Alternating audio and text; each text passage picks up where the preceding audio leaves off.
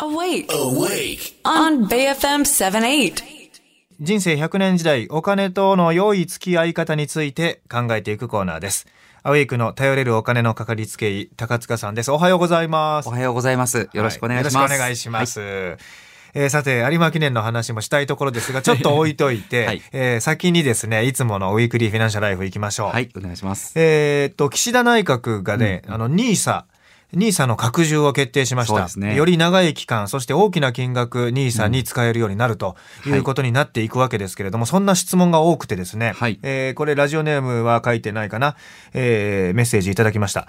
投資もいろいろありますが、政府が中でもニーサを押しまくるのは何でなんでしょうか、うんえー最近低予算から始められる投資調べているんですが度重なる増税で政府に不信感が募り、何かあるんじゃないかなと疑ってしまいます、はい。そんなことはないと思うんですけど高塚さんの見解をお伺いしたいですというメッセージです。はい、ありがとうございます。まあもう特に増税、まあ皆さんこちらも気にされている方多いと思いますけれども、まあ日本はあのやっぱり財政状況良くないので、うん。歳入っていう入ってくるお金と歳出出てくるお金、やっぱり出てくるお金の方が多くてですね、うん。そこをまあ借金を借金重ねてなんとかやってるという中で、まあそもそもの根本のその財政状況を改善していくために増税っていうのをやむを得ない部分もあると思います。うん。また一方で、まあそんなことしなくても、まあ、国債を吸ってですね、あの、まあ、国債を買って借りてですね、まあ、あの、お金をどんどん発行していけば、あの、まあ、いいんじゃないかという意見もあったりします。で、そんな中でやっぱり考えていかなきゃいけないのが、まあ、いずれにしろインフレっていうのが起こってくると。はい、で、このインフレっていうのは物価上昇ですね。うん例えば、今1万円持ってる方がいるとしても、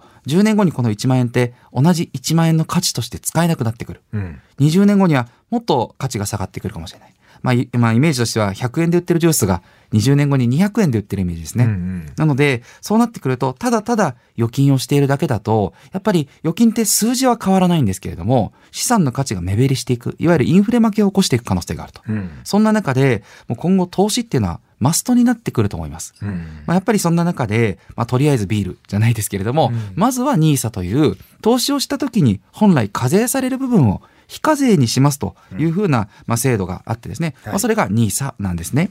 で、その NISA が、まあ、今やってる方もどんどん増えてきたのがあって、もっと枠を拡充していこうと。もっとたくさんの方が大きな金額できるようにしていこうと。で、この考え方自体は、まあ資産所得倍増計画の中で盛り込まれておりまして、うん。まあ、すごくそこはいいところなのかなというふうには思ってます。うん。ただまあはい、はい。でも政府としてはね、えーこれも岸田さんがこの NISA を、えー高級化、まあ、無制限のはい。お非課税期間を設けて、はい。で、えー投資可能期間ももうずっとやっていく、えーはい。もう終わりを設けないとはい。いうことになりますけど、ここは最初から想定してたんですかね？いや、ちょっとこれはわからなですが。今こういう状況、やばい状況になったから、これ、はい。これ NISA もうほぼ自由化しようぜみたいな、えーそんな感じかなとは思うんですけど。私みたいにまあ資産の9割方投資に回してる人にとっては、うん。まあすごいやったっていう。ですよね。はい、改定ではあるんですが、うんうん。これやっぱり懸念点としては、うん今回のこの NISA の拡充って、やっぱりほとんどの方がまあ投資信託を使っていくことになると思うんですけど、投資教育がもっともっと広まらないとうん根本的な意味はないのかなと私は思ってるんですよ。はい。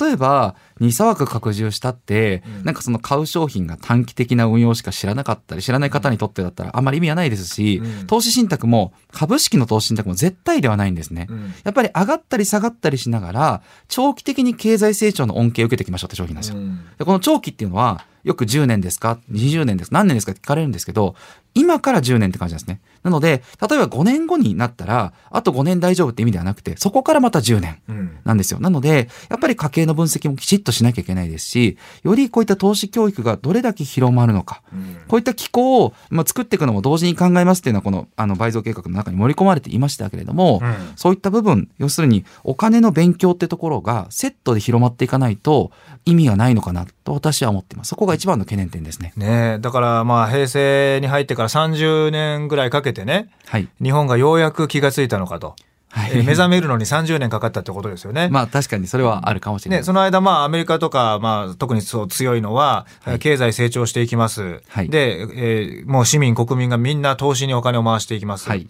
で、株価が上がりますと。で、はい日本は30年前か、前と株価一緒になっちゃってますけど、あの、はいバブルの時とね、バブルを上回ることはまだできてないですけど、うんアメリカはもう1.5倍、2倍というふうにね、数字が伸びていくわけじゃないですか、はい株価。やっぱりみんなが買うからですよね。あまあもちろんもちろんそうです、ねえーどこかでみんなが買いたがってるっていう思いがあるから、どんどん上がっっていくわけで、で、日本はやっぱりね、投資に手を出している人が少ないということで、やっぱり株が上がりにくい。これ、特に投資に関しては、増やすっていうふうにいあの意識されてる方多いと思うんですけど、この放送でも何度も話しているように、価値を交換するもの、うん。こういう認識で取り組んでいただく。で、もう資産もたくさんあるんですけども、うん。株と債券、この2つのイメージだけ押さえてもらえば大丈夫なので、うん。株っていう中長期のものと、うん。債券っていう安定的に利息を取っていくもの、はい。この2つのコントロールだけできるようになれば、きちっとやっていくことはできますので。ね、最初の頃高塚さんがおっしゃってくれた攻めと守りの割合ですよね、はい。どれぐらい攻めてどれぐらい守るかっていうのをしっかりこう自分のプランの中で決める、まあ、年齢だったりはい。あと何年生きるかとかね、い、くら稼いでるかによって、えーそのプランが決まるよねという、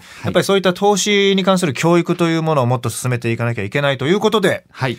えーそしてもう一つ、えーこれ人生相談ですけどね、はい。えー6年前に転職しましたというラジオネーム書いてないですね、はい。えー引っ越したり体調崩したりで、えー少しあった貯金がなくなりました。うん、えー昼と夜働いても貯金がなかなかできません。現在55歳です。この先が不安です。どうしたらいいんでしょありがとうございます。うん。やっぱり大変な中でお仕事をされてると思うんですが、はい。やっぱりもう収支の管理をするしかないのがありますので、ね。今のままの収入で支出を続けていくとどうなるのか、そして年金という生活に切り替わった後のことをぜひシミュレーションしていただきたいと思います。ううん。まだまだ繰り下げ受給っていうソリューションも残っているかもしれません。うん。年金を繰り下げると、1ヶ月繰り下げるごとに0.7%ずつ年金額が増えます。はい。なのでそこで持たせることができるのか、うん。何歳まで今の体調だと働くことができるのか、うん。その辺も含めて考えると少し頑張れるかなっていう気持ちになれるかもしれません。ね、年金のもらい始めを遅らせてその分月々高くもらえるようになるとはいいうね、それをうまく今のねどれだけ働けるかいつまで働けるかというのを計画とね、えー照らし合わせながら考えていただければと思いますけどもね。ありがとうございます。はい、えーそしてもう来週が年内最後なんですよ高塚さん、はい。ありがとうございます。で来週がえー12月29日木曜日になりますけど、えー何でも教えて高塚さんということで、はい。えー皆さんからの質問をねいつも通り、えー高塚さんに、えーぶつけてお願いするとはい。いうことになるんですけど、あのお何でもっていうことになってるんで、はい。えー例えばねこういううララジオネームメダカ担当さんみたいに、はい。えー初めて彼女ができたのはいつ頃ですか、えー彼女とはどれぐらい続きましたかっていうねこういうのでもある。なるほど。ああ、うん。答えにくいですけど、まあこれは大丈夫です。はい。ではい。まあ、別にこれちょっと今極端ですけど、はい。はい。何であも教えてってことにするんで、えー年内最後の放送はあー、えー何でも答えてくれはいる高塚さんに聞いていただこうと思いますので、楽しみにしていてくだはい、さい。ありがとうございます。え今日の放送内容はアウェイクのポッドキャスト、Spotify、Apple のポッドキャストからも聞くことができますのでね、聞き直してみてください。高塚さんの YouTube、お金の教育チャンネルもチェックしてみてください。